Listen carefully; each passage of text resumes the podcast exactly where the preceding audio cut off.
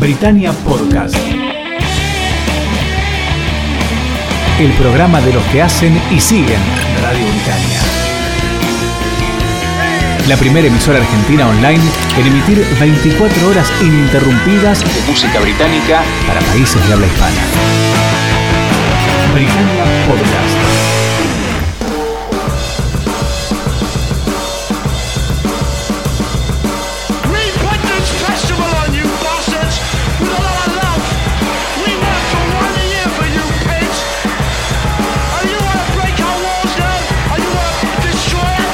Y con este fucking in the bushes arranca una nueva misión del Britannia Podcast, el podcast en medio de la pandemia creado por la gente que hace Radio Britannia desde hace un par de años y algunos seguidores de esta emisora online dedicada a la música británica que están hoy conmigo para acompañarme en este proyecto que hicimos en realidad juntos para tratar de, de solventar esta pandemia insoportable en la que estamos en cuarentena todos y bueno, queríamos juntarnos cada tanto a hablar de música y sobre todo de música británica. Desde hace un, par de episodios lo venimos haciendo, este es el tercero.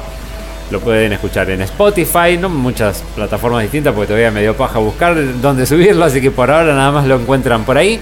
Mi nombre es Ariel y no estoy solo, voy a cambiar el orden hoy para que sea un poco más equitativo. Vamos a saludar a una de las damas del grupo, la señorita Andrea. Buenas noches, buenas tardes, buenos días. Ay, sí, buenas tardes, buenas noches, buenos días, porque esto se puede escuchar en cualquier momento del día en este podcast de Radio Britannia. Así que bueno, eh, espero que les guste el tema que tenemos para hoy. Ya vamos a llegar a eso. También está con nosotros desde Paraguay para el mundo, Rodrigo. Hola Ariel, hola Avi, hola Andrea, ¿cómo están? Este, buenas tardes, buenos días, buenas noches. Y otra de las ayudantes desde hace tiempo de Radio Britannia es la señorita Avi. Buen día, buenas noches, a la hora de buenas noches. Hola a todos, hola, hola, hola. Recién, ella sí que puede decir buenos días, buenas tardes, buenas noches, pues se despierta en cualquier momento del día. Así que no sabe si es buenos días, buenas tardes, buenas noches, saluda de cualquier manera porque recién se despierta. Hemos hablado hasta ahora sobre el disco de Morrissey, hablamos sobre los Gallagher como solistas. La semana pasada, no sé cuándo fue que lo grabamos, sí creo que la semana pasada, este, hablamos un poco de, de tríos británicos. Un programa que salió un poquitito mejor, creo, ¿no? Ya no sé si están contentos ustedes con el resultado del programa anterior.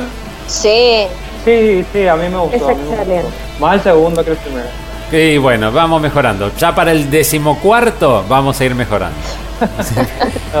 Tengamos un poquito de paciencia. No, que es por el tema que tocamos, más que, que tengo preferencia por el segundo que por el, que, que por el primero, no por, no por la calidad del programa, digamos. Es muy probable, siempre va a pasar ese tipo de cosas. Así que hoy nos vamos a adentrar en un género distinto. Nos vamos, vamos a seguir en Inglaterra, pero hoy nos vamos a ubicar particularmente en Bristol.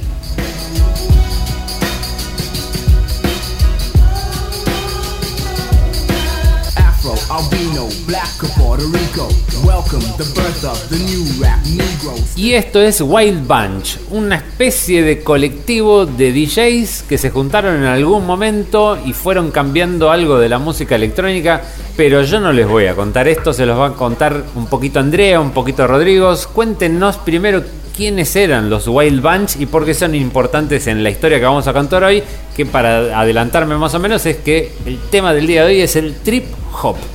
Bueno, arranco yo, ¿les parece? Sí, dale. Bueno, bárbaro, gracias Rodri. Eh, bueno, este cole- colectivo, como estabas diciendo recién, Ariel, formó con DJs, con los MCs, que son esos tipos que hacen los scratching en el rap. ¿Viste? Esa, esa- cuando giran al disco al revés, no para escuchar mensajes satánicos, sino para hacer ese efecto que es muy típico del, del hip hop, eh, con grafiteros. En Inglaterra y en Estados Unidos hay una cultura del graffiti muy importante. Quizás acá no tanto, pero bueno, no sé si ven algunas fotos así de, de- de ciudades de, Estados Unidos o de Inglaterra que están todas grafiteadas las paredes. Y bueno, estos, est- estos este, esta gente se unió en este colectivo que se llamaba los Sound System. Y para irnos un poquito más atrás en el, en el tiempo, el- yo te diría que el trip hop es un movimiento que nace específicamente en la ciudad de Bristol Y como es una ciudad costera con puerto, donde en un momento hubo un importante flujo de inmigración y de entrada de distintas etnias, bueno, justamente se empezaron a juntar todas est- estas personas que tenían que ver, que que estaban ligadas a la música, eh, y traían mucho del dub jamaiquino, traían mucha música del hip hop que estaba sucediendo en, en- en Estados Unidos, que no es un género típico inglés. Eh, y bueno, y trayendo todo este bagaje cultural de música, empezaron a juntarse y a hacer fiestas en distintos lugares con DJs y qué sé yo, y bueno, esto todo fue- fueron trabajando juntos siempre este, este estilo de música y ahí empezaron, de ahí empezaron a hacer este sonido nuevo que era el trip hop. No sé si Rodri quiere agregar algo más. No, nada, agregar que, bueno, como decías hace rato, este, Bristol era una ciudad costera. eh, bueno, yéndose mucho más hacia atrás en el tiempo, por lo que leí en el siglo XVII, era, puerto de, eh, era un puerto inglés en el cual se recibían muchos esclavos de, de- de- de África. Mira, Entonces de ahí quedó que la, esta ciudad de Bristol tiene una población mayoritariamente de, de color y esto, esto se, se manifiesta mucho en su, bueno, en justamente su bagaje cultural y, y- y el, estilo de música que escuchan, ya que este, muchos de los artistas que posteriormente se, se lanzaron a hacer trip hop este, estaban muy interesados en lo que era la música negra que se hacía en Estados Unidos, como el rap o el funk. Y bueno, a esto ellos le añadieron un poco del carácter que tenían los ingleses con, con lo que es la música electrónica y las percusiones muy, muy compaseadas, muy, muy marcadas, ¿verdad? sí. Y bueno, y de ahí sale este estilo que es el trip hop, que eh, bueno, justamente el nombre este, se parece a lo que sería el, el hip hop, pero este, lo que hacen es un poco mezclar eso con, con lo que es la música electrónica. Y se ve que la mayoría de sus artistas también son gente de color, como ya hablaremos más adelante de Massive Attack o Tricky. Exacto. Este, y otra característica es que la mayoría de estos artistas justamente este, tienen un seudónimo, o sea, tienen un apodo ellos, aparte del nombre de pila que le dieron sus padres, qué sé yo. Este, justamente por eso, porque es música este, hecha por DJs y productores, ¿verdad? Y en ese ambiente es muy muy común que ellos este, no usen su nombre real, qué sé yo. Si, si Ariel se lanza de DJ, alguna vez no se va a llamar DJ, DJ Ariel, ¿verdad? Me voy a llamar DJ Chaleco Bueno, porque le- soy el primer DJ sin brazo, una cosa por el estilo. No, claro, claro, porque suena aburrido, ¿verdad? Entonces estos DJ tendían a ponerse un seudónimo, así que este, la mayoría de estos artistas, como son, bueno, los tres miembros principales de Massive Attack y Tricky, tienen su, su seudónimo, ¿verdad? Que es una particularidad de este estilo. Sí, bueno, además también que esto fue a finales de los 80 hay que contextualizar el, el momento donde se armaban estas, estas crew de los Will Bunch, porque no, no, esto no sucedió en los 90 puntualmente. Y otra cosa que quiero agregar que, que Rodri decía que estaban muy asociados a la música electrónica inglesa, también tiene que ver con el momento en que estaba sucediendo el- el- la explosión del acid house y otra cosa que bueno, tienen influencias del funk, del jazz, y el jazz también es una música negra, Claro. y el soul. Así que bueno, todo ese, ese bagaje cultural que llevaron a Bristol terminó siendo después un nuevo género que fue el, el trip hop.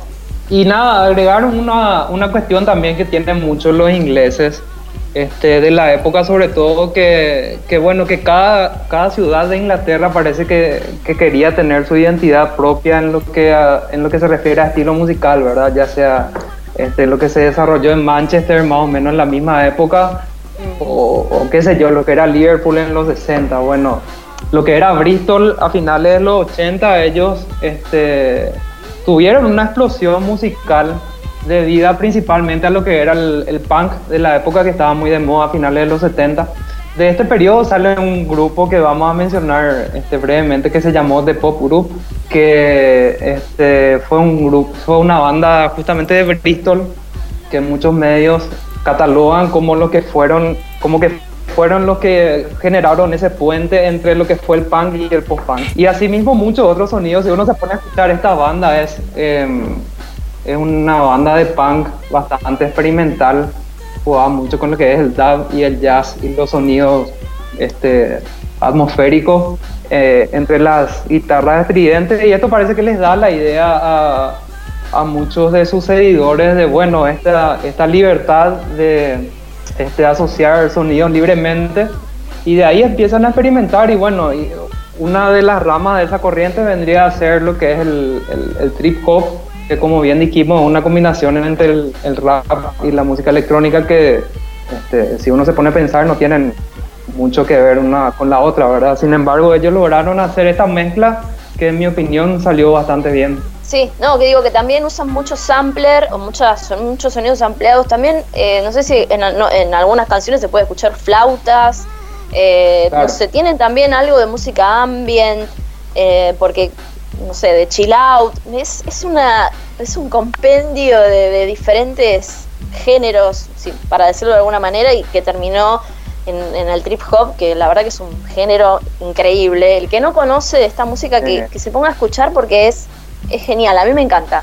Bueno, una de las cosas que estábamos hablando entonces era que te- teníamos al trip hop como ahí naciendo y gran parte de ese empujón, digamos, mediático, lo empiezan a tener con este grupo de DJs llamados The Wild Bunch.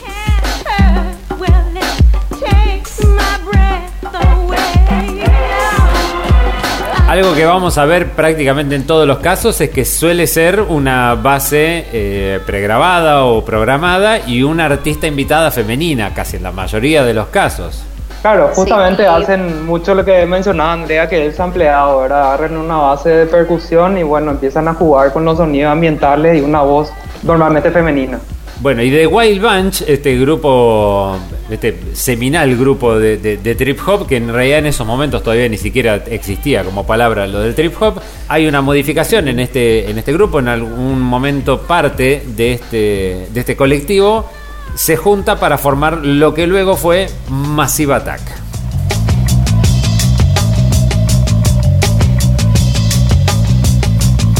Después vamos a ir contando un poquitito sobre la historia de Massive Attack, pero los dejo a los chicos seguir contando parte de este raconto de trip hop en el Britannia Podcast. Bueno, y hablando de, de cómo nace también un poco el término trip hop, eh, en el año 94 recién un periodista que se llama Andy Pemberton utiliza este, este término de trip hop en un artículo que fue publicado en una revista británica que se llama Mix Mag para describir este género nuevo, eh, bueno, que no se sabía bien qué era porque como hablábamos con Rodri, era un compendio de diferentes géneros que decís cómo van a mezclar hip hop con con, no sé, con jazz, con funk, con algunas cosas de soul y va a salir algo tan lindo, ¿no? También con toques de música ambient. Eh, bueno, en esa época se nace el género, género, digo, el título de- del género este musical del trip hop, Sí. que, bueno, que lo, lo- lo utilizó un periodista para describir de, qué se trataban todas estas bandas que empezaron a surgir a partir de este de la disolución de este colectivo de DJs, productores, DJ, eh, perdón, los MC, este, los grafiteros, que terminó siendo Massive Attack, que es, bueno, creo que Massive Attack plantó la semilla del trip hop.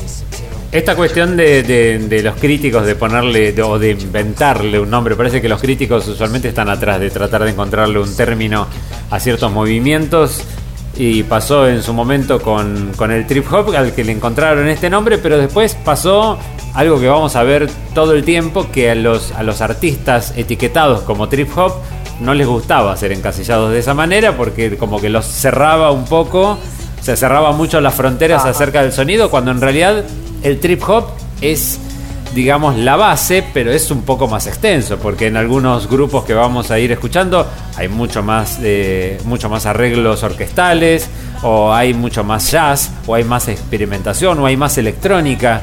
Este, hay un poquitito de todo dentro del trip hop, se lo mete todo en- dentro de la bolsa, pero digamos que el abanico igual es grande. Enorme, Claro, claro. enorme. Pero bueno, eh, hablamos No, como una banda pionera a, a los Massive Attack que, que creo que se formaron a fines de los 80 y actualmente siguen tocando, con algunas modificaciones en su formación, pero siguen tocando aún. Sí, han, Sí, em, no, queda un miembro original. eh, creo que queda Robert del Naja y después el resto es. Yo Sí. lo, lo tengo acá, esperen Sí. porque ya esta es la parte que me tocaba a mí. Vimos que la historia de Massive Attack nos remitía al colectivo este de Whale Bunch. En 1988, el trío lanzó el single Any Love de manera independiente y con el apoyo de la vocalista Nene Cherry. No sé si alguno se acuerda de Nene Sí. Cherry. Algunos Sí. seguramente Seven Seconds to Waiting. Bueno, no importa. Ok. Bueno, y, Sí, y sí. ella fue como la, la padrina junto a su marido. Fueron como los padrinos de, de Massive Attack. Y ya veremos que no solamente de Massive Attack. Y los ayudó a firmar un contrato de seis discos. Una locura ahora, pero bueno, en su momento firmaron por seis discos con Circa Records, que en estas cuestiones de las empresas chiquitas, que después se la compró una más grande, no me acuerdo, terminó una discográfica grande. Y volvemos a Nene Cherry porque esta muchacha, junto a su esposo Cameron McVie, que fue uno de los productores de Blue Lines, el debut de Massive Attack, que ya estamos escuchando de fondo, dieron apoyo incluso económico para hacer despegar las carreras de obviamente Massive Attack, pero también las de Tricky y Portishead a través de Cherry Beer Organization. O sea, como que impulsaron económicamente a que estos grupos empezaran a tener un poco más de repercusión, tanto en los medios como shows y ese tipo de cosas. Te quiero agregar un dato pedorro Siempre que eh, esta Will Bunch, dentro de, de este grupo estaba un chico, un señor, un muchacho, llamado Nell Hooper, eh, y él armó otro grupo, él se separó, no quedó con los Massive Attack, y armó el grupo Soul to Soul, que fueron muy conocidos en los noventas. Sí, y tenía mucho de esta onda de fondo, mira.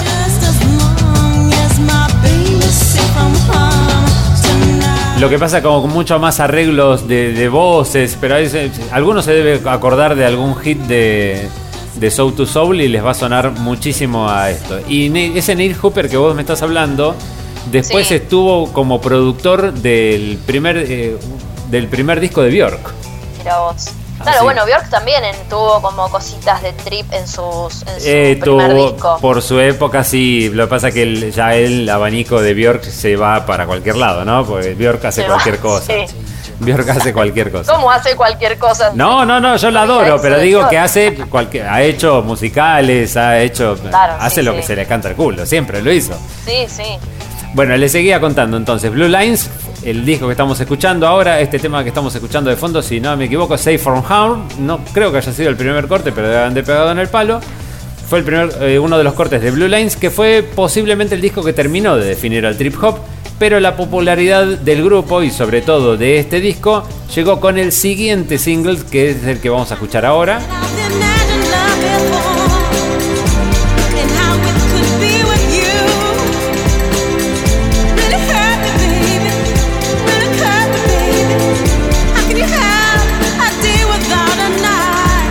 Este tema se llamó Unfinished Sympathy y fue otro de los cortes de este Blue Lines que terminó de empujar las carreras de Massive Attack.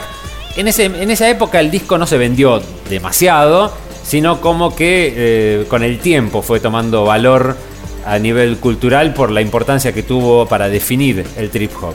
En este disco ya comienzan a participar las voces de Horace Andy, un jamaiquino que participó después en, en varios discos más del grupo. Y también estaban colaborando Tricky, obviamente ya desde el principio, y la vocalista Shara Nelson, que es la que estamos escuchando de fondo. Esto es lo que tengo para contar de Blue Lines. Después seguimos repasando un poquito más de la discografía de mm, Massive Attack, mientras los chicos nos siguen contando un poco más sobre el trip hop.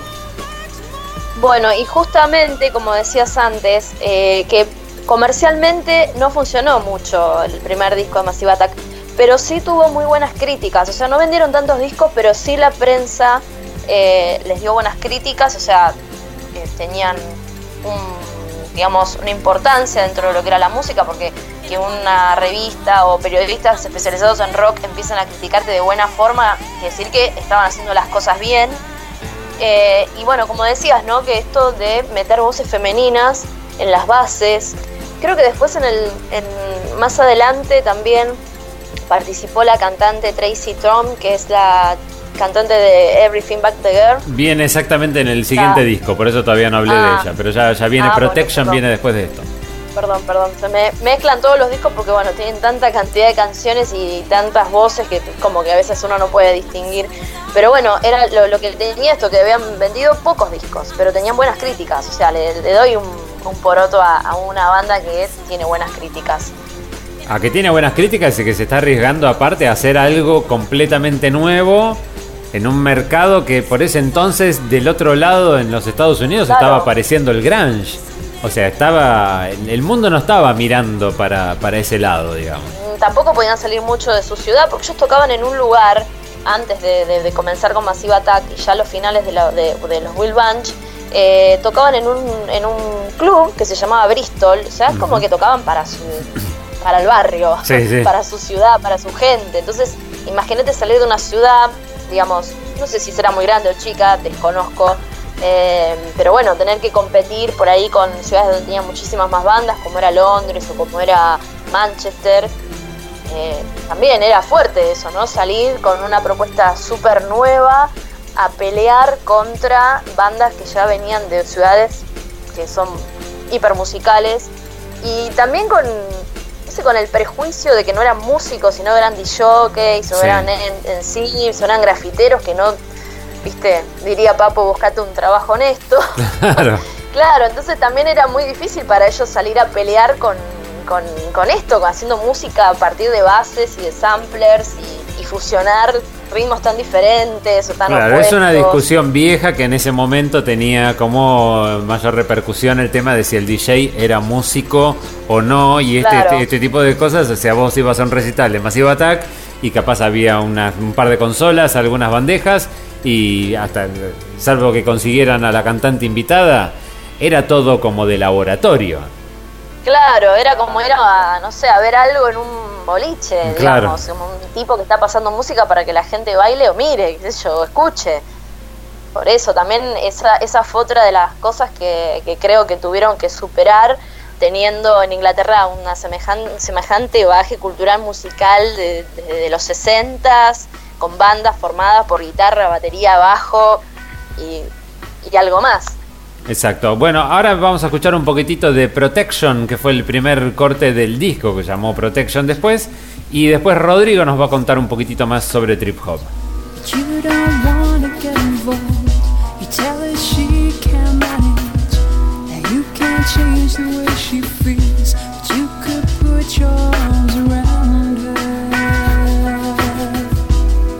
Qué linda voz que tiene esta mujer, por Dios. Eh, esa es Tracy Thorn, la mayoría la conocen del single Missing de Everything But the Girl. Bueno, ella participó en este hit homónimo que fue el primer hit en sí a nivel radial, a pesar de que había una versión, la versión del disco dura como 7 minutos y pico, pero había una versión radiable, un poquito más corta, con un video que creo que- un video que rotaba muchísimo en las cadenas en, ese momento y ya el disco y el grupo empezó a explotar mucho más masivamente, o sea, justamente Massive Attack, ¿no?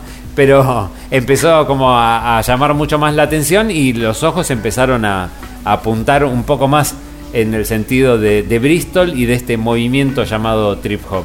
Rodri, Sí, mencionar nomás que, como escuchábamos en este single justamente Protection, este, el estilo eh, es como que se, se adapta bien a, a, climas tipo atmosféricos muy, muy fríos, a veces trágicos, o sea, es como que, es como que se adapta bien a, a, bueno, al otoño que estamos teniendo ahora, comenzando justamente en esta región del mundo, ¿verdad? Hablar un poco de justamente, eh, vamos a ver si tenemos tiempo de hablar después, eh, que este estilo musical justamente se, se, se usó en varios medios este, alternativos a los musicales como, como ya, ser, ya sea películas, cines o series o videojuegos. Y el estilo se adapta bien, como te decía, a ambientes un poco tristes, nostálgicos, post-apocalípticos. Ujú. Este, y justamente el single que escuchábamos este, anteriormente, que era un Finished Sympathy, se había usado en esta película de los 90, que era muy popular, este, al menos cuando yo era chico recuerdo la película Sliver, que era la... Si, si, si nadie recuerda, era la película esta con Sharon Stone y William Baldwin. Ah, sí. Una media porno, Que digamos. tenía- sí, exactamente. O sea, erótica, erótica soft, claro. Sí, que sí, tenía sí. el edificio con, con, con todas las cámaras en los departamentos y el él, tipo que estaba él era un- una, espe- una especie de wire, ¿no? Exacto, Eh, sí. Claro, claro, exacto, exactamente. Una ¿Y qué- película ¿qué, pasó con esa de película? la época. Bueno, en los 90, ya nadie se acuerda, parece, de la película, pero bueno, mencionar nomás que este, justamente este single, Unfinished Sympathy, se podía escuchar en esta, como parte del soundtrack de esa película. Y nada, este, mencionar nomás que el, justamente la, lo que era la intro de la serie Doctor House, en su versión de habla inglesa, Ujú. Tenía también el, justamente una versión instrumental del tema Teardrop, que era justamente de Massive Attack. Su versión en español no sé qué canción tenía, pero tenía también un, un- un estilo que estiraba hacia el, hacia el trip hop, no sé cuál era. Pero nada de eso, mencionar más cómo este estilo justamente iba, iba apareciendo en distintos medios de entretenimiento, ¿verdad? Y justamente hasta ahora sigue apareciendo como dato pedorro para uno que otro gamer que ¿Cómo les tiene quedó el 25 dato pedorro? 30 Desde que arranqué el primer programa con el dato pedorro, todos los programas tenemos un dato pedorro. Bueno, es una Es que sección son- del programa, dato pedorro de, de- Claro, es que son, es que son datos llamativos, ¿verdad? Yo me acuerdo cuando era chico jugué este juego que era Silent Hill, este, un juego de terror que muchos gamers deben conocer, que era para la PlayStation 1. Ujú. Y en este juego aparecía la portada del segundo disco de Portishead. Este, dentro mismo del juego aparecía como homenaje al, al- a la banda justamente y al disco. Y ojo que este era un juego japonés Mira. del 99. No, para ver nomás cómo llegó esta influencia de lo que fue el trip hop hasta este, literalmente el otro lado del mundo, ¿verdad? Este, y justamente el, el- el soundtrack de este juego, si uno se pone a escuchar, tiene, tiene mucha inspiración de lo que es el, el trip hop y eh, en especial lo que eran los temas de Portishead. Bueno, y deportes que vamos a hablar en un ratito nada más, porque obviamente es los pilares del trip hop son tres. Estamos hablando de Massive Attack, va a llegar Tricky en un ratito, y obviamente Portishead, para mí de mis favoritos totales. Pero vamos a escuchar otro de los cortes de, de ese Protection que escuchábamos recién de Massive Attack, en el que participa Tricky como invitado nuevamente en un disco de Massive Attack. Esto es Karma Coma.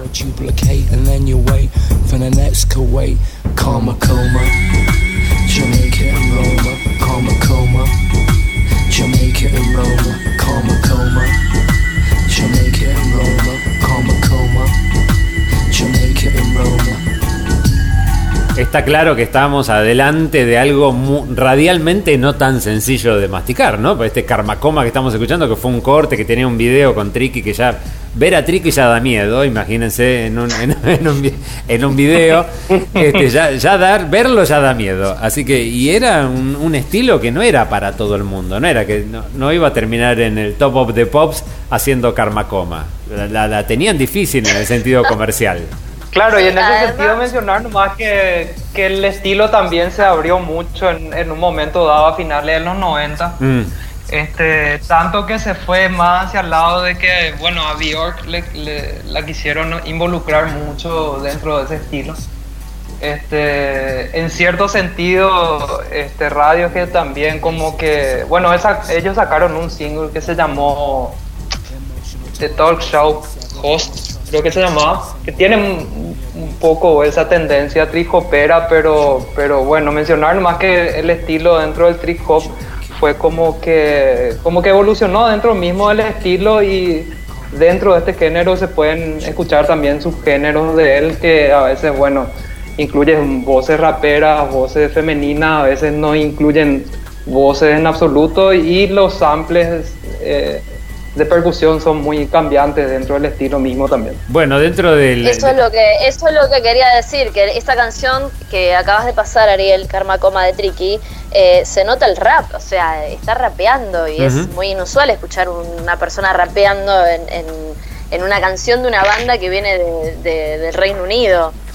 rapeando y pero rapeando despacio, rapeando como susurrado, Sí. en otro en otro estilo, no en el rap tan americano en esa época, porque el, el rap eh, noventoso en los Estados Unidos estaba más cerca de MC Hammer o de, de- de otras cosas más políticamente tiradas hacia otro lado. En este caso estamos hablando de tener bases un poco yaceras, bases como narcóticas y arriba un tipo como susurrando un rap. Era completamente distinto a lo que masivamente se podía ver en esos momentos. No era como que ahora sí ya tenemos como mucho más mamado esto, pero en ese momento era, era raro de escuchar. Como es raro de escuchar, por ejemplo, saber dónde está Abigail, porque desde que empezó el programa no la escuchamos. Los estoy escuchando a ustedes. Porque vamos a explicar una cosa. Dentro del el- el margen de edad que tiene este podcast, estamos todos más cerca de los 40, digamos. A pesar de que yo ponele, tengo 40, pero parezco de 20. Parezco de 20 más. Sí, yo también ya los pasé. Yo también ya los pasé. Y Abby es la No, purreta del 31. equipo. Abby es la más chiquita y le pasó completamente. Esto no lo vio, pero ni, ni de chiquita. Eh, no, yo todavía no había nacido. No. O recién estaba por nacer.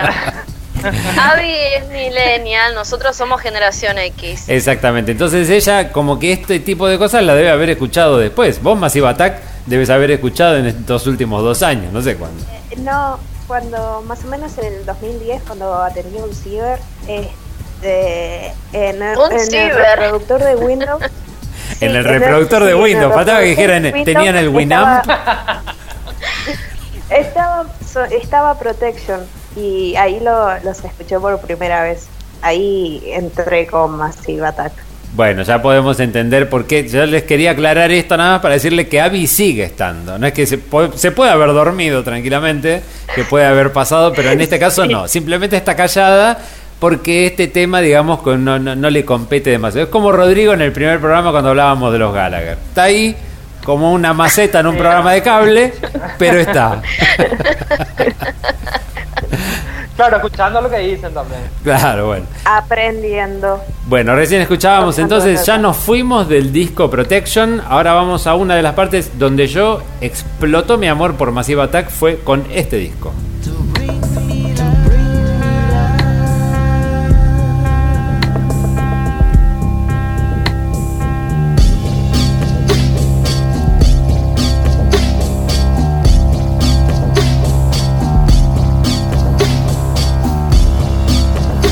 Vos, Rodri, que querías decir acerca de cómo se metió el trip hop en las películas.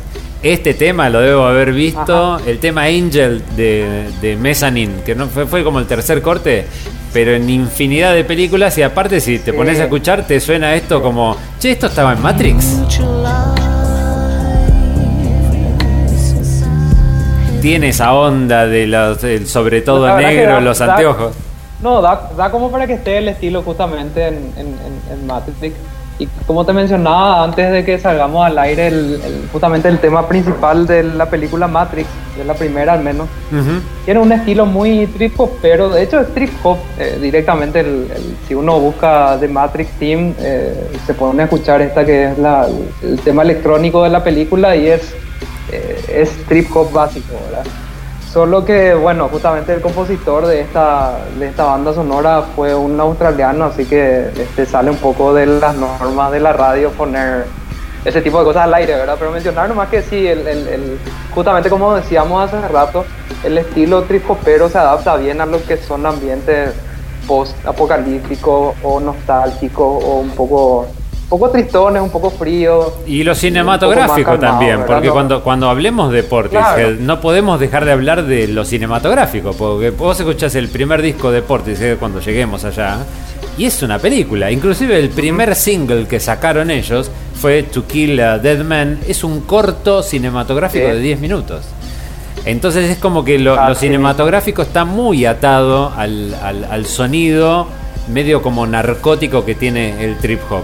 Y este Angel que estábamos escuchando recién, que es uno de los cortes de Mezzanine de 1998, contó nuevamente con el jamaiquino ahora Sandy en voces. Y después, antes, no, perdón, antes de ese, hubo otro sencillo que ahí creo que nos caemos de culo todos porque para mí es el gran himno de esa época.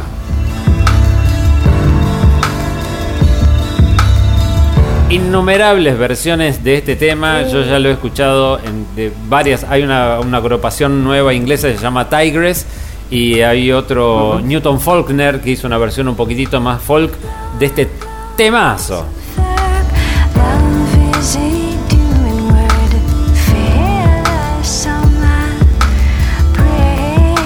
Imposible no ver el bebito ese en el feto cantando, una cosa inolvidable ese video aparte.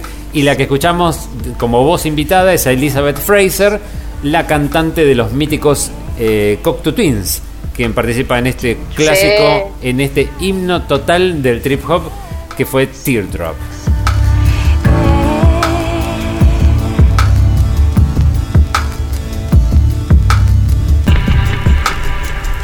Bueno, no sé, yo acá terminé con la parte discográfica de Massive Attack. No sé si alguno de ustedes quiere aportar alguna cosa más antes de pasar a Tricky. Eh, no, lo que quiero aportar es que Cocteau Twins es una muy buena banda para que escuchen con una voz increíble como la de, no me acuerdo el nombre, Elizabeth, Elizabeth Fraser. eh, Fraser. Eh, así que bueno, también así como abriendo un poco, para, tirándonos un poquito para el costado, eh, pueden escuchar esa banda que es muy buena. Bueno, mira, si vos en algún momento querías plantear eh, acerca de tener una charla sobre el shoegaze, el Sí, Cocteau Twins también. se enmarca dentro del Dream Pop y el Dream Pop es como la, la- la- la mano derecha del, del shoegaze, van casi paralelos. Así que si el- algún día hablamos sobre shoegaze, vamos a tener que hablar sobre Dream Pop también y ahí podemos escuchar tranquilamente lo que fue la, la carrera de, de Cocteau Twins. Un grupo para conocer, yo los conocí con Heaven or Las Vegas cuando era chico, así que la verdad es que tampoco lo seguí demasiado, pero es un grupo muy interesante y ella tiene una voz preciosa. Rodri, ¿algo más para aportar antes de pasar a Tricky? No, no, no, pasamos. Ya creo que mencionamos todo lo que refiere a Massive Attack y vamos a pasar a uno de sus tempranos colaboradores que fue justamente Tricky. Exactamente, Tricky, que lo vamos a ver en todos lados acá, porque antes vos lo, lo nom- lo nombraste como que también en algún momento Bjork se había metido en el tema. Bueno, pero tengamos en cuenta que Bjork fue durante unos cuantos años pareja de Tricky. Así que se ha metido mano también musicalmente dentro de la, de la carrera de, de- de la muchacha, a pesar de que él tuvo una carrera como solista fuera del foco de atención, porque si Massive Attack era complicado para escuchar y difícil que fuera masivo radialmente, lo de Tricky ya es mucho más complicado.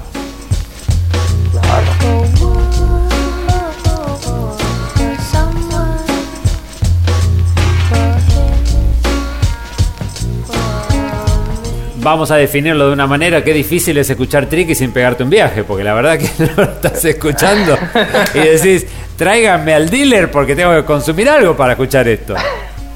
No, y justamente mencionar que, bueno, justamente entre los principales exponentes de lo que fue el trip hop, eh, Tricky parece que fue el, el más problemático de ellos.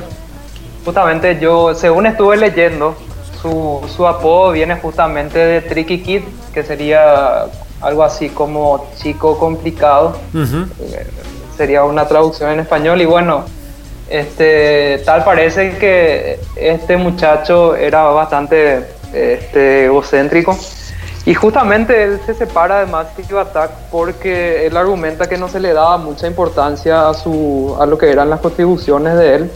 Y se ve esta actitud también de él en, en- en que bueno, él era el, el- el principal exponente que justamente quería desencasillarse de lo que era el género trip hop, el, el- como que parece que, que quería generar un estilo propio, ya que el trip hop se le, se le atribuye mucho eh, su invención, digamos, a lo que fue el, justamente el primer disco de Massive Attack, que fue Blue Lines, ¿verdad? Exacto, Tricky se llama en realidad Adrian Nicholas Matthew Thaw, menos mal que se puso Tricky. Está detrás de cada uno de los proyectos más representativos del trip hop, pero además de su colaboración en los inicios de Massive Attack, tiene una destacada producción como solista que arranca con el clásico Maxine Wave de 1995, que es el que estamos escuchando ya de fondo.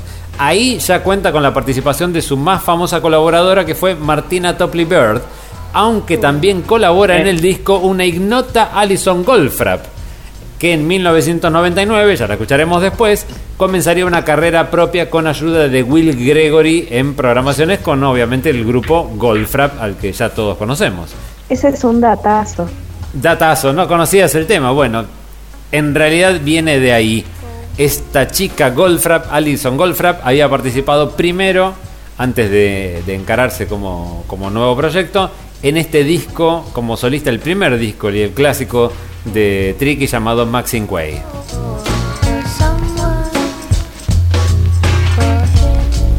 Este tema que estábamos escuchando es Aftermath. Vamos a escuchar otro de los singles de ese mismo disco y después Andre nos contará alguna cosa más o, o su visión acerca de la música de Sí, Tricky. tengo algo para contarte de Tricky. Bueno, mientras tanto te doy un segundito para que escuchemos otro de los singles de ese disco que llamó Ponderosa. I drink till I'm drunk, and I smoke till I'm senseless. Seeing black and white, motion. I drown myself in sorrow until I wake up tomorrow. Sigo buscando drogas en la cocina para poder buscar esto.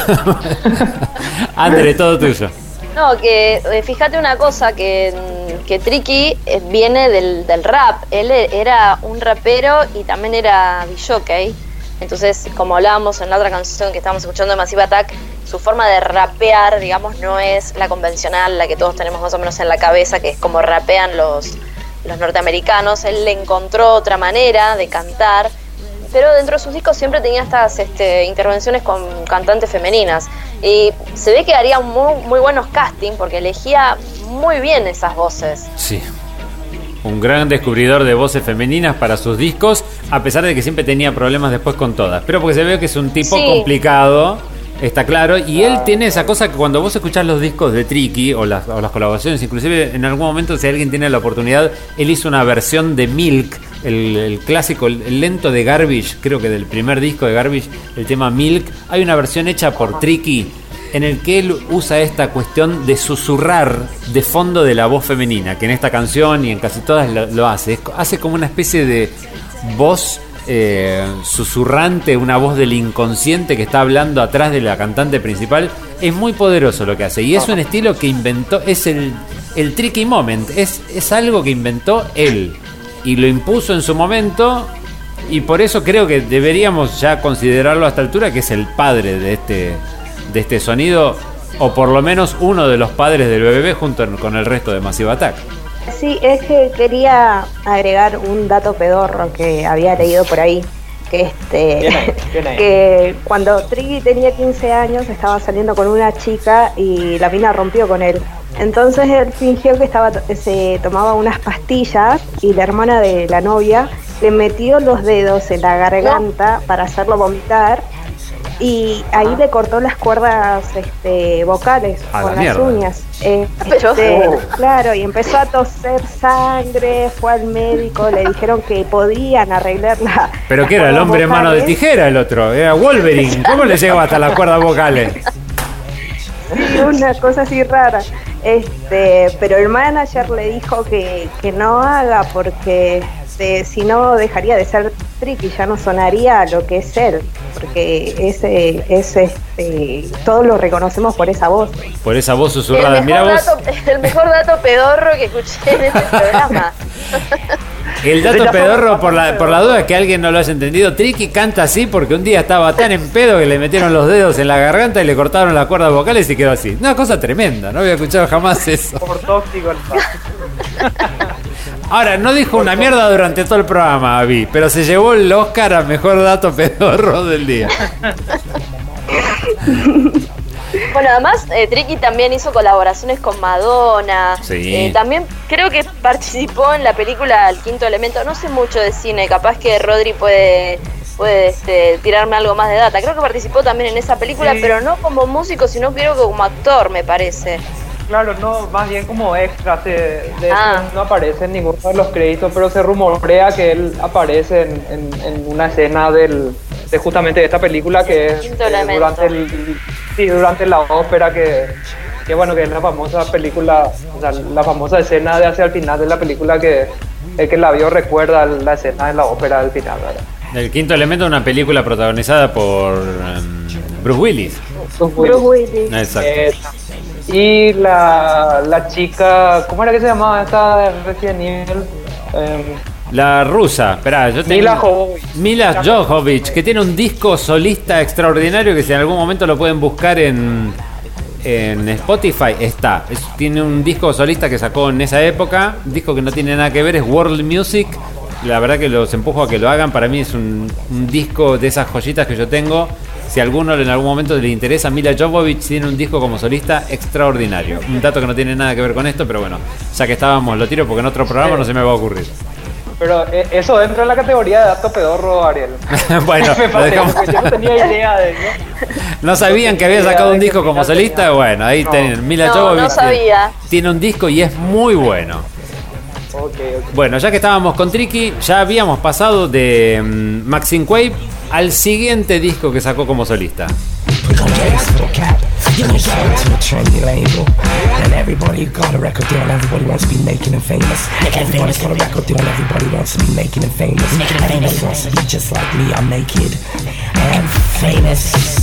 Este disco se llamó Pre-Millennium Tension, fue publicado en 1996 y acá Tricky ya hizo un esfuerzo por alejarse de la etiqueta trip hop porque no le gustaba mucho que los críticos describieran su música dentro de esta etiqueta. Él creía que lo que hacía era mucho más amplio que eso y acá trató de sacarse de encima este, esas, esas etiquetas justamente con este tema que se llama Tricky Kid, como nos había contado Rodri recién, que era como una especie de seudónimo de él. No, yo diría que lo que estamos escuchando eh, se denota más bien un esfuerzo ya, ya, ya en un nivel desesperado de, de salir justamente de esa etiqueta porque, este, bueno, convengamos que este no es de sus mejores trabajos, este, en mi opinión, pero, pero bueno, tiene sus seguidores y qué sé yo. Sí, después Tricky se fue para otro lado, ¿no? Pero bueno, en su momento Claro. estábamos hablando de que él tenía que ver con esta historia y no podíamos dejar de, de hablar de Tricky y del, por lo menos, los comienzos de su discografía. Si no les parece mal, ya podemos ir pasando a Portishead, sal- salvo que alguien tenga algo más sobre este muchacho malo del hip hop. Eh, sí, yo había leído que el disco debut de él, más que nada, estaba dedicado a la madre. Eh, y este, ella era una de las razones por las que la gente este, lo apoyó mucho a él, porque ella se suicidó. Apa. Entonces, este, la madre, sí, la madre era escritora y es como si ella le hubiese dicho, no puedo hacer lo que estoy haciendo, entonces este, me voy a ir y te voy a dejar que vos hagas todo el trabajo por mí. Entonces, este, Aftermath es una de las canciones que está dedicada para ella. Que fue lo con la que abríamos Ah, el bloquecito. Exacto. Mira vos, gran dato, ¿eh? Hoy, hoy Abby vino afiladísima. Bueno, vamos a pasar ahora a lo que para mí es el mejor grupo de la carrera, pero esto obviamente es completamente subjetivo. Para mí el trip hop es esto.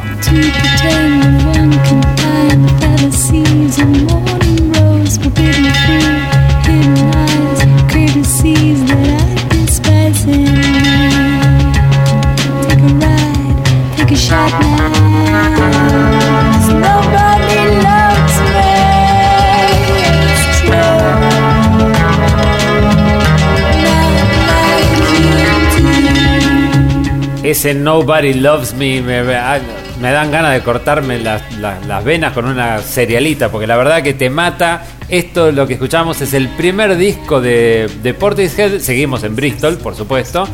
Porque otro de los referentes del género es Geoff Barrow. Y Geoff Barrow, como todos, todos los caminos conducen a Massive Attack, fue colaborador también en los primeros demos de Blue Lines y estaba al mismo tiempo que participaba con los chicos craneando su propio proyecto denominado Portishead en homenaje a la ciudad que lo vio nacer, que está a 8 millas de Bristol, junto a la vocalista Beth Gibbons y al guitarrista Adrian Atley, a quien, a quien agregaron en realidad como miembro oficial un tiempito después del disco debut de Dami, porque en realidad al principio era presentado como, como dúo el grupo. El sonido de este dúo, después trío, era mucho más cine- cinematográfico que sus colegas del género, y el disco este, particularmente, a diferencia del resto, fue un éxito de ventas y crítica, pero completamente mucho mayor, e inclusive logró ganar el Mercury Prize de 1995 a pesar de que ellos eran medios, siguen siendo medios reacios a participar en hacer campañas de difusión, aparecer en los medios. Tengamos en cuenta que es un grupo que en toda su carrera no se disolvieron, en toda su carrera sacaron tres discos, desde el 94 hasta hoy. O sea, es un grupo que se toma su tiempo definitivamente en, en sacar material. No sé ¿Qué impresión les dio a ustedes? Portishead yo los adoro desde la secundaria, así que no sé ustedes. A, a mí me encanta la voz que tiene Beth Gibson, Gibbons. Eh, Gibbons. me fascina. Además tiene esto, Gibson, ahí está. Tiene esto de, de- de- de música de cine negro de los 60, ¿no?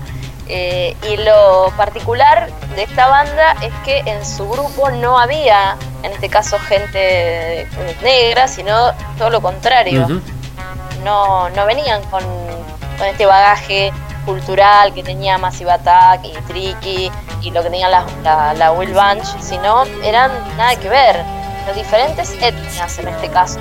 Y bueno, con la voz de esta mujer que es increíble. A mí también de las bandas de Trip me parece que esta es la mejor. Y si alguien en algún momento tiene la oportunidad de escuchar el disco, no solamente canta Beth Gibbons, sino que actúa en algunas canciones, cambia el registro, cambia el timbre de voz. Es una bestia total. Sacó un disco como solista junto a uno de los integrantes de Tok Tok algunos años después. Que también les recomiendo que si lo pueden, lo pueden encontrar en, en Spotify lo escuchen. Está un poquito más alejado de esto porque no tiene electrónica de fondo, pero es muy interesante el disco como soli- el único disco como solista que sacó Beth Gibbons fuera de Portishead. Vamos a escuchar otro poquitito más y Rodri nos va a contar. Me equivoqué de botón, voy a intentarlo nuevamente. Bien, Dinoco, ahí está. Poné los dedos donde corresponde.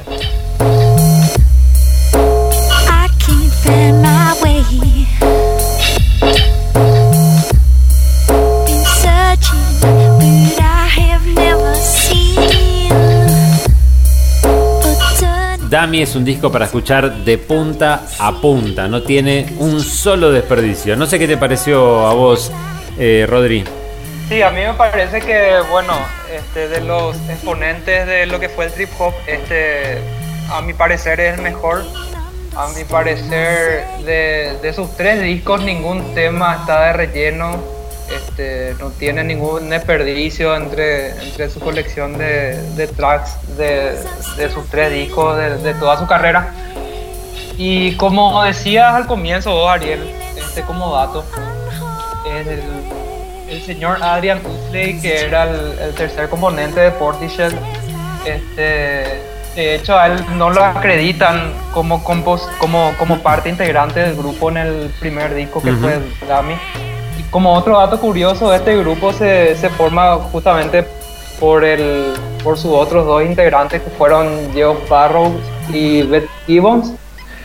Este, según estuve leyendo, estos dos se conocen durante un durante un coffee break en una en una en una tipo convención que, que era impulsada por el gobierno este inglés de la época en la que lo que se hacía era bueno se juntaba un montón de gente emprendedora y esta esta esta este esta convención se trataba de que bueno a ellos le daban creo que 40 o 50 libras en la época y le- les daban recomendaciones de bueno cómo cómo gastar e- esa plata en armar una empresa o hacer un emprendimiento. Y estos dos integrantes era, formaban parte de esa conferencia y en un coffee break bueno se conocen este ya ellos son este, gente muy, muy cercana a lo que es la música electrónica. Y, y de ahí no se tiene muy, muy en claro si lo que hicieron con, con- justamente con la plata del gobierno fue comprar instrumentos para, para grabar este primer LP o, o- o lo sacaron de su bolsillo. Pero la curiosidad es que, bueno, eso, ellos se conocen justamente en este coffee break y este, conocen al tercer integrante de la banda que fue Adrian Utley ya durante el- la grabación de lo que fue el primer track del primer disco.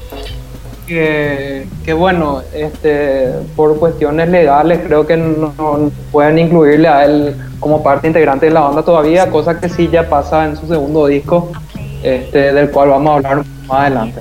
Obviamente vamos a hablar en un segundito nada más, pero no me quería ir de este primer disco Dami sin escuchar esta canción.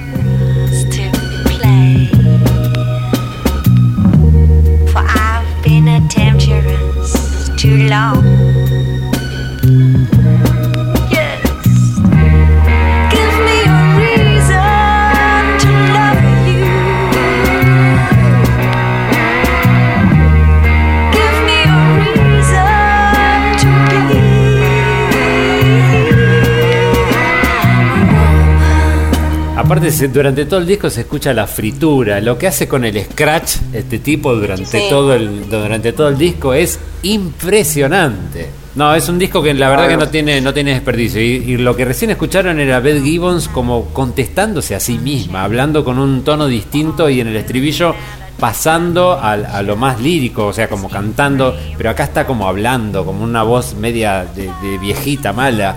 Es una, la verdad que es extraordinario este, este primer disco. Si alguno de ustedes no lo escuchó, tire este podcast a la mierda y escuche por favor ese disco porque es tremendo, tremendo disco. Este Dummy de, de Portishead que fue en el año 1994. Y poco después, poco después no, pues se tomaban un buen tiempo entre disco y disco, llegaría esto.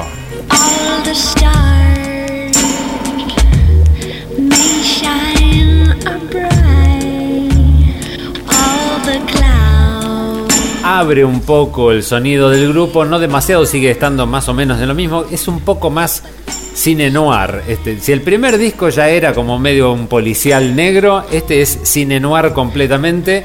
Y arrancaba con este All Mine que muchos recordarán por el video de la nenita en blanco y negro cantando este- esta canción. Un gran disco sacado cuatro años después de ajá. su debut. Sí, justamente la, la, la nenita cantando en el escenario vacío creo que era. Era algo así, era... Como un concurso de televisión era. Lo que se nota de este grupo es que ellos tienen una, o sea, como que al trip hop ellos le, le agregan un, un- como un condimento que, el- que le hace propio al grupo. Justamente porque, bueno, yo creo que es porque ellos eh, elaboran este primer disco junto con la película que recién mencionaba, cosa que le da un carácter constante al, al primer disco y que, bueno, ese mismo carácter de, de so- del sonido que tienen se traslada a este segundo disco. Y como escuchamos, esta, esta, este corte que fue All Mine es eh, tremendo. La voz que tiene Beth Gibbons en esta, en esta canción es increíble.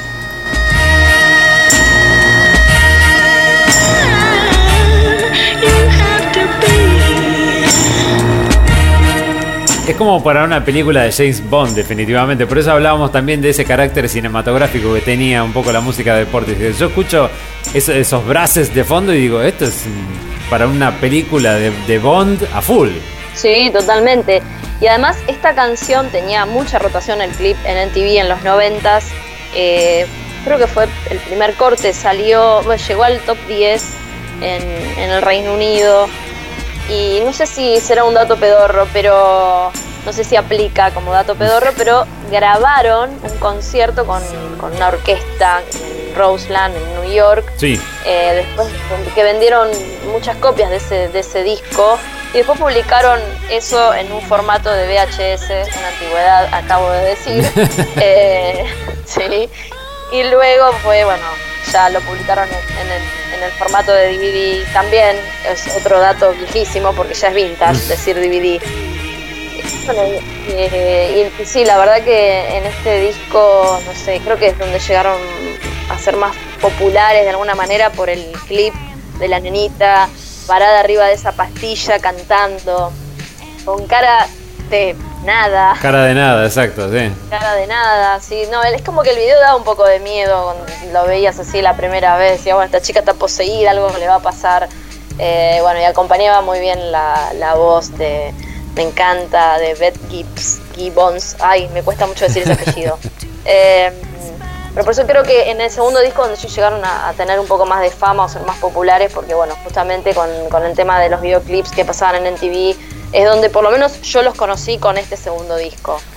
Tuvieron mucha más repercusión y ese recital que vos decís que el, Claro. el disco grabado en New York eh, es un disco que inclusive eh, lo puedes ver en, en YouTube. Están ellos como en círculo tocando. Ella agarrada, pero agarrada como si se le fuera la vida, se suelta ese micrófono. Y la gente parada en círculo alrededor, bailando esto, aunque parezca raro. Escuché esto.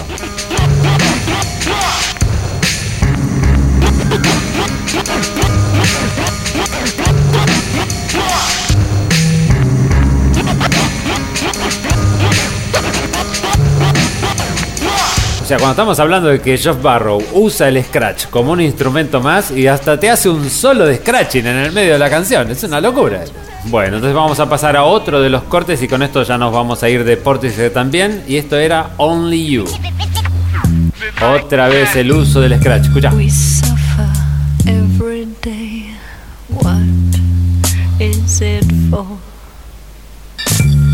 Esos silencios, es increíble, increíble. Yo la verdad que no pude superar estos dos discos y es una pena. También ellos deben haber tratado de cuidar el, el material que publicaban, ¿no? Porque sacaron un disco en el 94, un disco en el 98 y el otro disco en el 2008. Pasaron 10 años hasta que llegó Third, que ya obviamente pues, había pasado la época. El disco apunta para otro lado, sigue siendo Portishead. Pero es distinto, ya no es este Portishead, pero que claro, 10 años después, ¿qué vas a hacer? Esta canción que está sonando es Only You. Sí. Y en este tema incluyeron el sampleo de un track de la película, de la banda sonora de la película Inspector Clouseau del año 68. Claro. Eh, bueno, no escuché el disco, habría que buscar la canción y ver qué fue lo que sacaron de ahí para hacer este, este, este tema que se llama Only You. Un video espectacular en el que hay un pibito como flotando en el espacio y se mueve al ritmo del scratching de Joe Barrow, una cosa tremenda. Algo más que tengan sobre Portishead antes de pasarnos a lo que fue el post trip hop, porque todo movimiento siempre tiene un post. No, yo nada, No, como yo te no- decía, de los tres discos que tienen, yo no podría quedarme con uno de, de- de los de Portishead. Creo que los tres tienen un, un carácter en particular y este tercer disco, ellos, es- este, si bien experimentan un poco más con, con- con salir de, de lo que es el sonido estrictamente trip hop, este, es muy lindo disco también y es bastante sólido este, este disco, ¿verdad? Bueno, vamos a pasar. Estuvimos en Bristol desde que empezó el programa. Bueno, ahora nos tenemos que abrir un poco porque después de algunos años, incluso en algunos se rozan los, las, las épocas, empiezan a hacer lo que después se denominó el post-trip hop.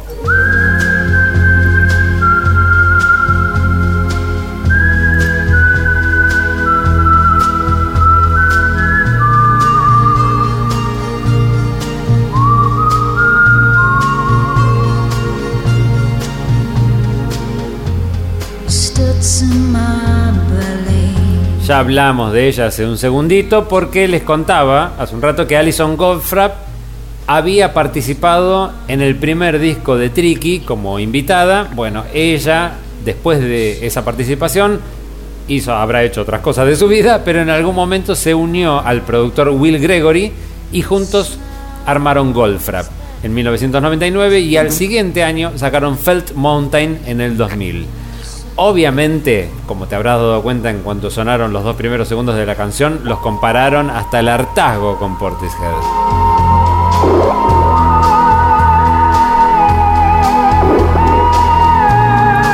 Y es que el carácter cinematográfico del sonido de Goldfrapp te llevaba irremediablemente la cabeza a pensar en, en eso. Pero bueno, ellos después, a partir del siguiente disco Black Cherry, se separaron de este, de este, de este, de este sonido más trip hopero y cinematográfico e hicieron inclusive algo mucho más bailable. Ya Goldfrapp es, es para, para, para bailar ahora, no, no es esta, esta de- depresión que estábamos escuchando de fondo. ¿Quién, ¿Quién tiene algo para aportar sobre Goldfrapp o ha escuchado algo?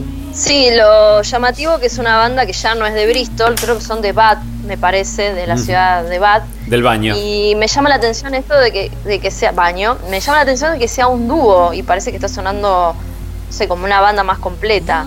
Eh, pero sí, bueno, arrancaron con esto de la, también como un poco de música experimental, ¿no? En algún momento se puede escuchar ahí lo que recién estabas pasando, como que no es por ahí tan trip hop, sino ya empiezan a fusionarle otras cosas como, como la música ambiental. Sí, no tiene una base marcada que esté marcando de- Claro. como salida del, del hip hop, es- esa cuestión que lo, lo habíamos escuchado antes y acá no está tan presente. Esto sí prácticamente es... Claro, decirte hermano antes de pasar que esto que estábamos escuchando de fondo, el ruidito, ese que se escucha que ahora, ahora me viene a la cabeza, ese es, eh, al menos suena como un instrumento que, que es el theremin, yo no sé si alguien... El instrumento ese yo- que se, que, se, que se maneja por frecuencias, que vos te acercás al palito o te alejas al palito y empieza a sonar distinto. Es muy probable. Exactamente. Sí, eh, o sea, eh, realmente este no era un instrumento, sino que era una, un tipo un aparato de sonido que se usaba mucho en películas de ciencia ficción allá en los años 50 o 40. Justamente para, para generar sonidos de, qué sé yo, invasión extraterrestre o- Claro. o, monstruos en muchos casos. Y bueno, nada, eh, hacer nomás esa conexión con, con, con, lo cine- con lo cinematográfico que estaba mencionando este, anteriormente, ¿verdad? Justamente ella usa este, este instrumento que la verdad no, no lo tengo muy estudiado, pero suena como un término definitivamente. Es muy probable, lo vamos un a tener que lo vamos a tener que averiguar. Avi, ya con Golfrap te sentís más en casa, ¿no? Ya conoces un poco más. Sí, con ellos sí, y mi tema favorito de ellos es Annabelle, que es un temón. Claro, pero esto ya es más de esta época. Creo que si no me equivoco es del último disco. Sí, eh, había leído este, por ahí que además de, de colaborar con Portishead, este, también estuvo trabajando con otras bandas locales. eh, ¿Cómo se llama? Este, con Tian for Fear. Ah, mira. Bueno, vamos a pasar, recién escuchábamos a Golfrap y ahora un pedido insistente en el grupo de WhatsApp era pongan Morchiva.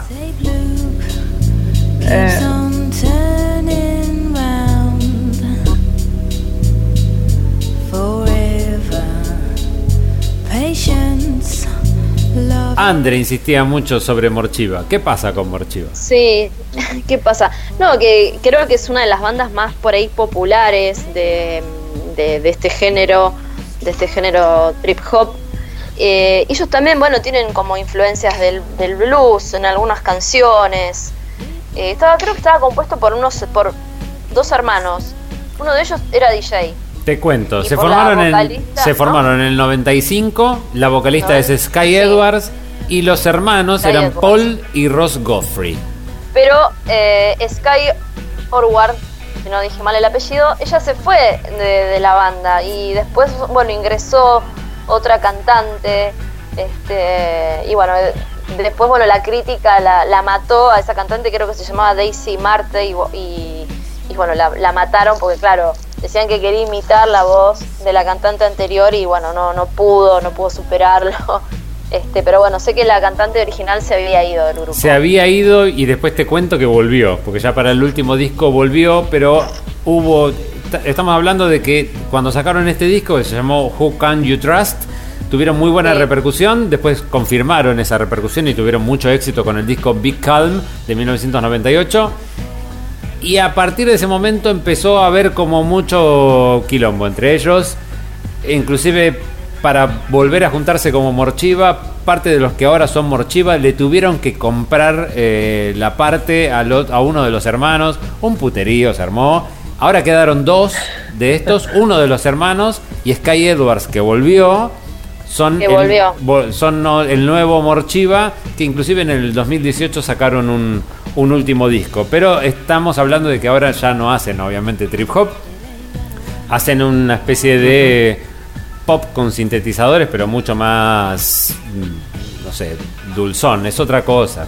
Inclusive se los conoce mucho por Roma no fue hecha en un día, que es una canción hiperradiable que suena en, en todos lados y no tiene nada ya de trip hop, es una canción pop de, que suena en la radio, nada más. Sí, bueno, tampoco eran de Bristol, ellos eran de. Londres. Eh, no sabía que había vuelto la cantante original, pero bueno, siempre donde, donde hay hermanos vemos que siempre hay puterío en los Sí. grupos. Siempre. ¿No?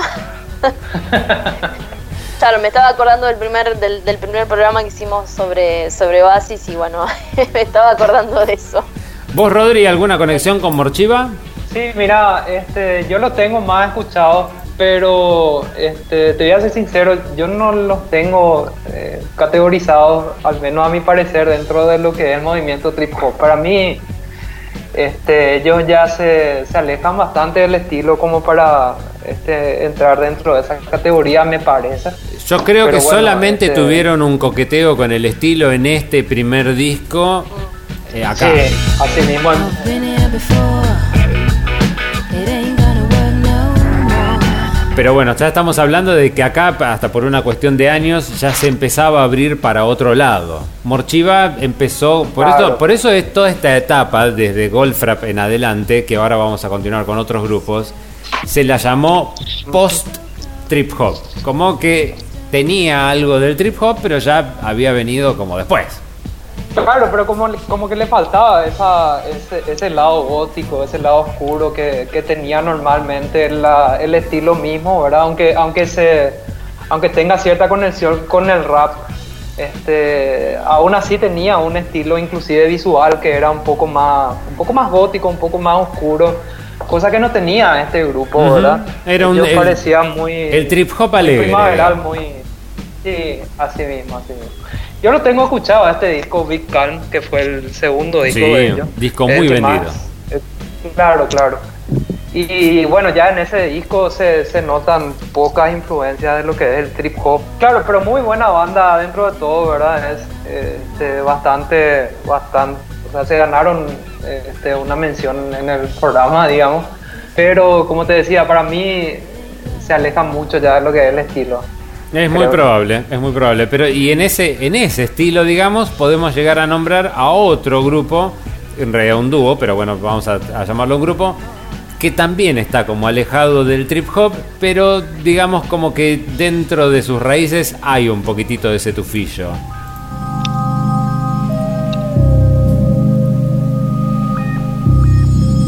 No puedo decir se llamaban porque se siguen llamando, porque hace rato que no sacan un disco, pero tuvieron gran repercusión con su primer disco llamado Simple Things.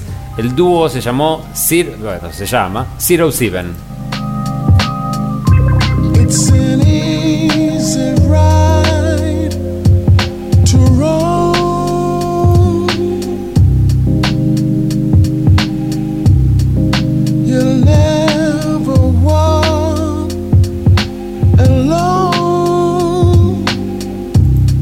Les cuento un poquitito. Zero Seven es un dúo musical inglés formado por Henry Beans y Sam Hardaker. Empezaron como ingenieros de estudio, o sea, trabajando en estudios de grabación, y en 1997 decidieron hacer algo juntos. Su disco debut, llamado Simple Things, que escuchábamos el tema que da título a ese álbum, fue lanzado en el 2001, con el que lograron meterse en el mapa, pero antes de eso lograron llamar la atención con una versión remix de Climbing Up the Walls de Radiohead, que vamos a escuchar en un segundito nada más. Editaron cuatro discos, aunque no han lanzado material nuevo desde hace más de una década. Otra de las que insistía con pongan algo de Zero Seven o rompo todo, hijo de puta, fue Andrea que dijo pongan algo de Zero Seven y acá está Zero Seven. ¿Qué te llamó la atención cuando lo escuchaste? Eh, una canción en particular que justo en este momento se me fue el nombre de la cabeza, por Dios, bueno, pasan estas lagunas.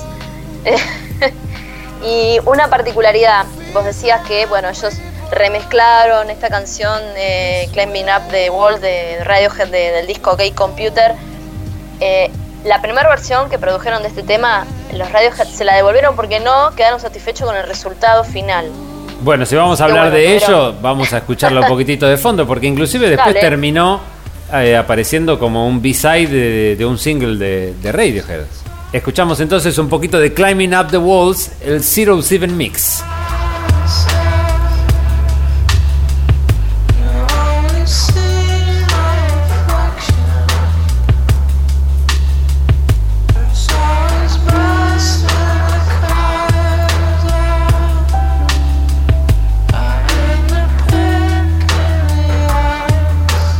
Mientras tanto hice trampa y me fijé, está como B-side del single de Karma Police. Yo lo había escuchado, esta, esta versión, no sabía esa historia que tenía con el trip hop. Sí me sonaba al, al- al estilo mismo, pero no, no sabía que tenía esa historia con, con la gente de Zero Seven, así que este, muy buen dato el que tiraste ahora, ¿verdad? Es un grupo que no. La- Esperen porque la gata me está agarrando el micrófono. Espera, ahí está.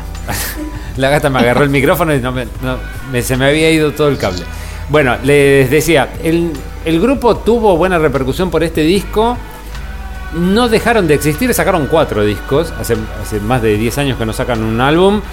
Pero en realidad siguen estando, siguen haciendo remixes, siguen sacando singles, reversiones. No desaparecieron, pero no es un grupo que esté fuertemente en la palestra de los charts, digamos. Claro. La canción se llama Distraction, ahí me acordé. Eh, bueno, esa fue la, primera canción que escuché de esta banda, que me llamó muchísimo la atención y me gustó bastante, por eso insistí con que le demos eh, un espacio a este grupo, que bueno, es de Londres, también no lejísimo de, de- todo lo que empe- eh, hablamos al comienzo del programa, de lo que tenía que ver con la movida que se había formado en Bristol. Exacto, sí, ya creo que ahora, al momento del que estamos hablando del post del post trip hop, ya no estamos hablando Sí. más de, de Bristol. No, Ya está, ya no. nos fuimos. Inclusive esto ya se empezó a hacer, hace un rato antes de empezar el programa yo le decía a Rodri, estos ecos yo después los escuché en el, en el disco Play de Moby. De Moby, así mismo. Y en Mo- su primer disco también se escuchaba mucha mucha influencia de lo que era el trip hop. Pese a que, a que bueno, a que nadie asociaba la música que, que o los sonidos que hacía Moby con, con el estilo de trip hop, ¿verdad? Este, y mencionar nomás también una banda que, bueno, nunca vamos a tener la oportunidad de mencionar acá porque son americanos, pero otra, otra banda americana que hacía muy buen trip hop es esta banda de los 90 que se llamaba Thievery Corporation. No sé si alguien Sí, conoce de acá o, o- o nunca. No sabía que eran americanos. Así mismo.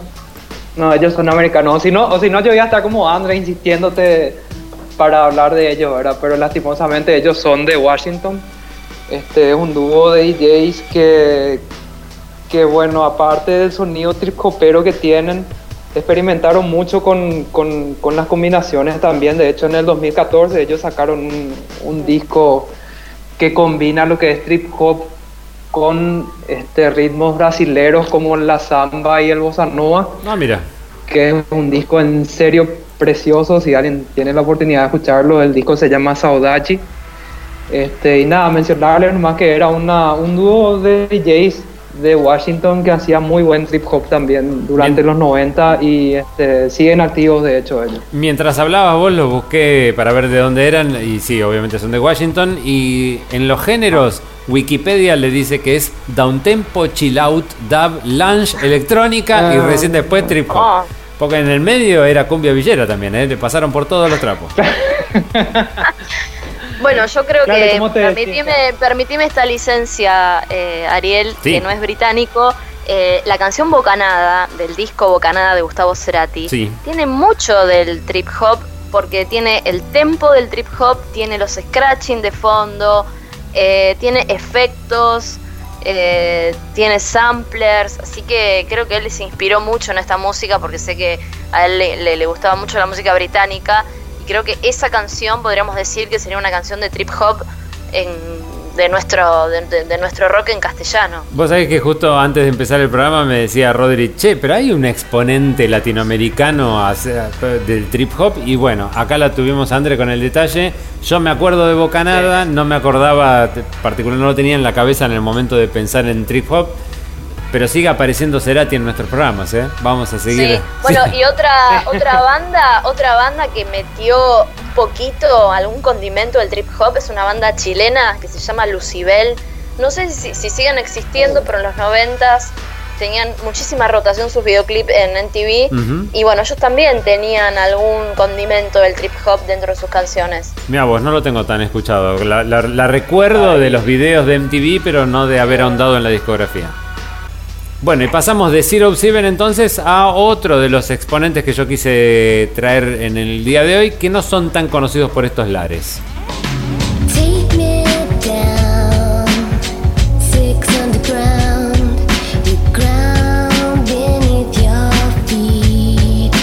Para mí, ya a ver, cuando ustedes lo escucharon, se llaman The Sinker Pimps. Cuando buscas sobre, sobre trip hop, siempre aparecen en el listado por el primer disco que sacaron. Y para mí era como escuchar, eh, recién estaba hablando Rodri que le parecía que, que Morchiva no era trip hop. Y yo dije, bueno, Morchiva con trip hop es Sneaker Pimps.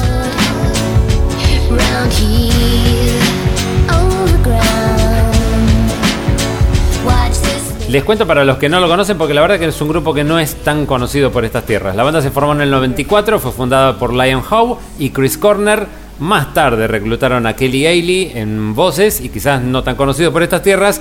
El disco debut, Becoming X, de 1996, sí alcanzó las altas esferas del chart británico con singles como este Six Underground. Lanzaron tres discos apenas, pero entraron en un extenso parate después de unos años. Y el año pasado, creo, o el, o el anterior, los miembros fundadores dijeron que prontito iban a sacar un disco nuevo. No sé en qué ha quedado todo eso, si la repercusión habrá llegado a ser tanta como para que la gente le importe ver a Sneaker Pimps en el año 2020. Pero bueno, ellos asumen de que van a volver. No sé si alguno de todos ustedes había escuchado este tema o este disco o sabía de la existencia de Sneaker Pimps. Sabía de la existencia de Sneaker Pinks. Pero ni en Pimps. pedo te sonaba el tema. No, no. Pero bueno, claramente todas las cantantes tienen esa, esa forma de, de- cantar, o sea, tienen ese, ese estilo muy del trip. Me parece que bueno, ya después de los... yo creo que a mitad de la década del 90 ya empezaron a agregarle otras cosas al, al trip hop, y, pero nunca dejaron de tener esta cadencia al cantar. No sé si se dieron cuenta de eso. Sí, sí, sí, sí, una, una cadencia como casi desganada. Lo, lo vemos por lo menos en este tipo de cantantes. Son como que no, no- no son cantantes que de pronto ten- tengan matices muy grandes, o sea, cantan Claro. prácticamente chato, digamos. No, de acá realmente no tengo mucho que decirte, Ariel. Acá estoy en territorio perdido. No, no conozco el grupo realmente, pero sí suena a, a trip hop bastante fiel al estilo del, de lo que fue la evolución ya a finales de los 90 de- del, del post trip hop, como mencionabas hace rato. Bueno, y voy a ir a el último de los ejemplos que yo tengo marcados. Si ustedes me quieren agregar alguno, no tengo ningún problema. Este me lo había dicho en su, en su momento Rodri. Yo lo, lo pensé porque me costaba pensar en este grupo como trip hop. Pero bueno, si quieren lo debatimos. Total, a, a esto venimos, a cagarnos a trompadas. Vamos a escuchar Moloco. I was dreaming. I was wired to a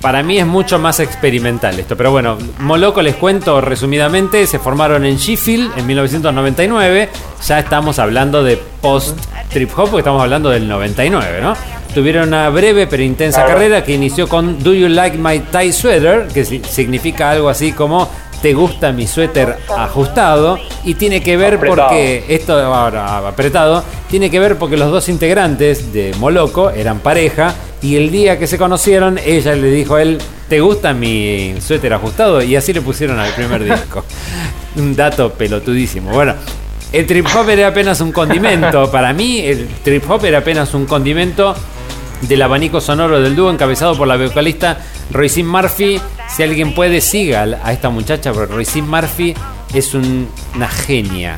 Es una- la verdad que la mina hace lo que se le canta al culo, es como una especie de, de Bjork un poco retorcida y no tan extremista, digamos, no es que se saca un disco de, de solamente con voces, hace esta digerible. Claro, eso es un poco más digerible, a pesar Sí, de que más, los... más electrónica. Pero la, la- sigue siendo muy experimental a pesar de haberse inclusive separado del marido que era el que hacía las programaciones. O sea, aprendió igual a, a encontrar su, su mundo por ese, por ese lado. Este Fan for Me yo lo conocí más adelante porque fue banda sonora de la película Batman y Robin. Y después, en 1998, sacaron un hit que se llamó Sing It Back, con el que rompieron en los boliches y ya el grupo empezó a irse para ese lado, para el lado más de, de la música bailable. Así que no volvieron a, tocar este símil trip hop que nos decía en su momento Rodri que a él le parecía que este, este sonido de Moloco a él le parecía trip hop. Para mí ya no, pero bueno, a ver qué opinan ustedes.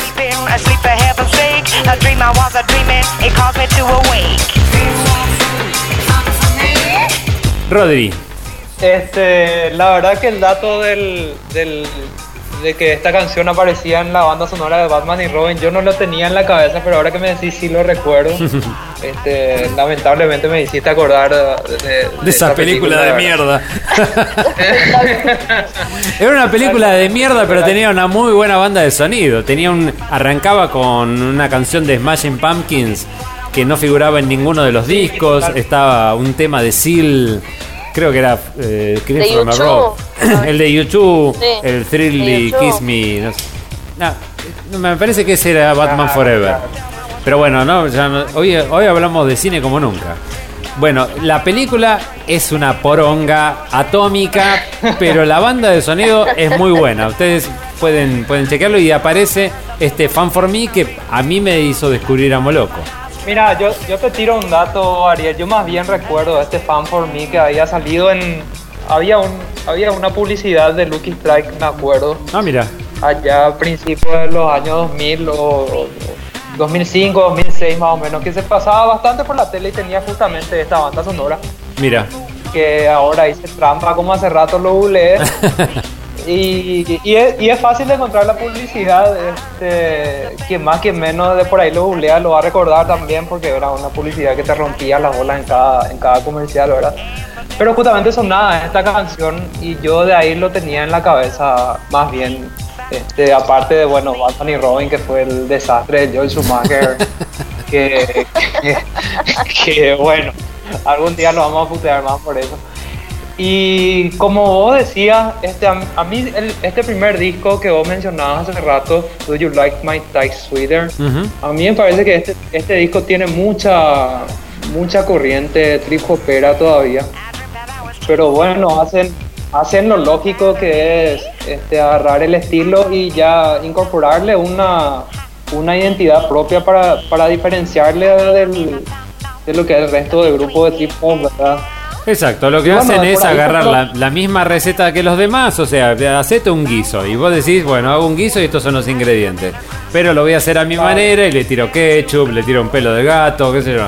O sea, ellos con los ingredientes que podrían haber hecho trip hop agregaron un montón de cosas, además de la versatilidad de Resume Murphy como cantante que lo ves a través de todo el disco. Pero me parece que ya por una cuestión hasta de años está como alejado y solamente usa ese ingrediente del trip hop para hacer una cosa distinta. Pero como vos lo planteaste de meterlo, a mí me pareció bien para, para por lo menos generar esta discusión y decir, para mí esto ya no es trip hop ni en pedo. Pero tiene algunos ingredientes que no- lo, lo acercan, digamos. Claro, inclusive lo podés categorizar dentro de lo que es el pop, el post trip hop. Este, a mí, pa- a mi parecer esto se acerca más a trip hop que lo que hacía Morchilla. Pues. Bueno, Sí, puede ser. Por una cuestión de que vos lo ves más siniestro a lo, a lo edulcorado que, te- que te mostraba Morchiva.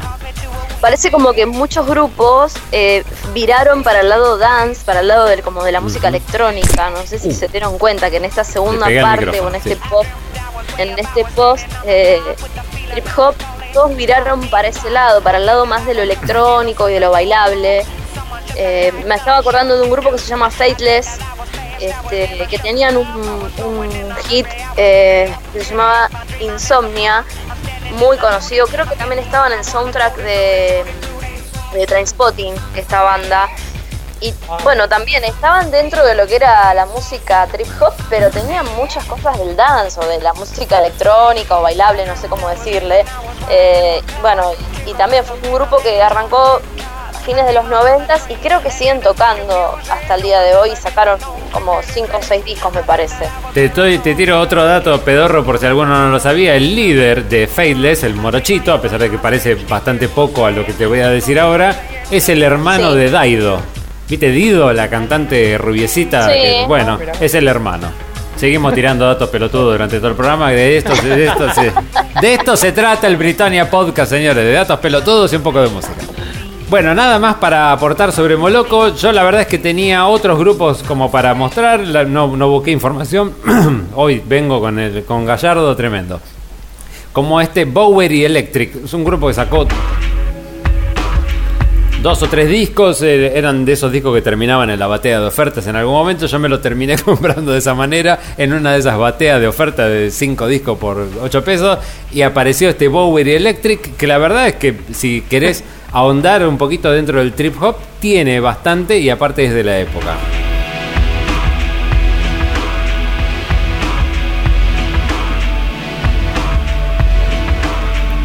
Otro de los grupos que en su momento yo quise traer y dije, "Pero ya me parece que me estoy yendo a la mierda, era Uncle.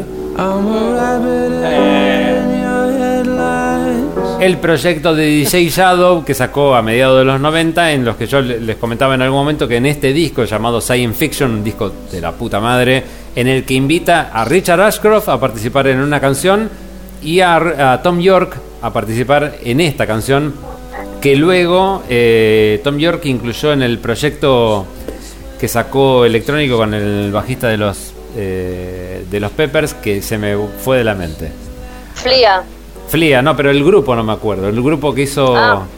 Atom, Atom for Peace, gracias. Sí, Atom for Peace. Sí. Bueno, ahí recuperó esta canción llamada Rabbit in Your Headlight, que forma parte del, del disco Science Fiction de Uncle, que tiene un video tremendo en el que un vagabundo va caminando por un, por un túnel y lo termina chocando un auto. Y en el momento en el que lo choca el auto, se abre de brazos y lo que estalla es el auto y no el, el tipo. Es un video tremendo, de- dirigido por Jonathan Fraser, si no, no me equivoco, si alguno tiene la oportunidad de verlo.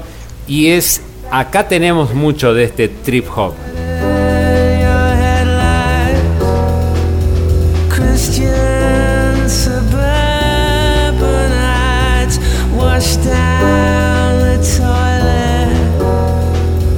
Bueno, no sé si alguno quiere aportar un poquito más sobre el tema. Llevamos una hora Sí, 35. sí. Nuevamente nos extendimos hablando un montón sobre el tema. Y les quiero avisar en este momento que el especial de bandas nuevas va a quedar pospuesto otra vez. Claro. no, No, lo que quería, lo que quería agregar era que en el segundo disco de Uncle, eh, que se llamó Never Never Land del 2004, Ujú. eh, participó uno de los de los músicos de Massive Attack, 3D, porque viste- vieron que tienen Sí, sí, nombres sí, sí. este raros, y también este Ian Brown de Stone Roses, ex vocalista de, de Stone Roses. Un dato pedorro también. si No, no, está, está- está claro, está claro. No. Siempre suma, siempre suma. Bueno, si alguno. eh, Avi, ¿querés aportar algo más? Porque yo que- quiero saber si estás en línea todavía. Eh, sí, estoy en línea, pero no tengo nada para aportar.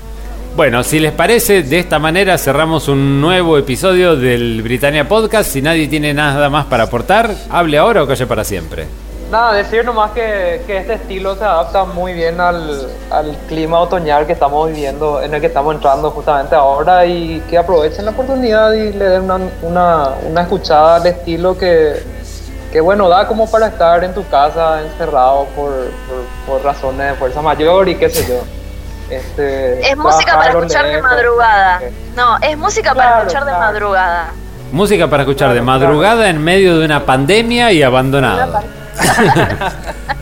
Ya, si te quedaste encerrado con tu novia, bueno, te da perfecto para escuchar. el Te estilo. viene, te viene bárbaro esto. Bueno, señoras y señores, como arrancamos, siempre nos vamos.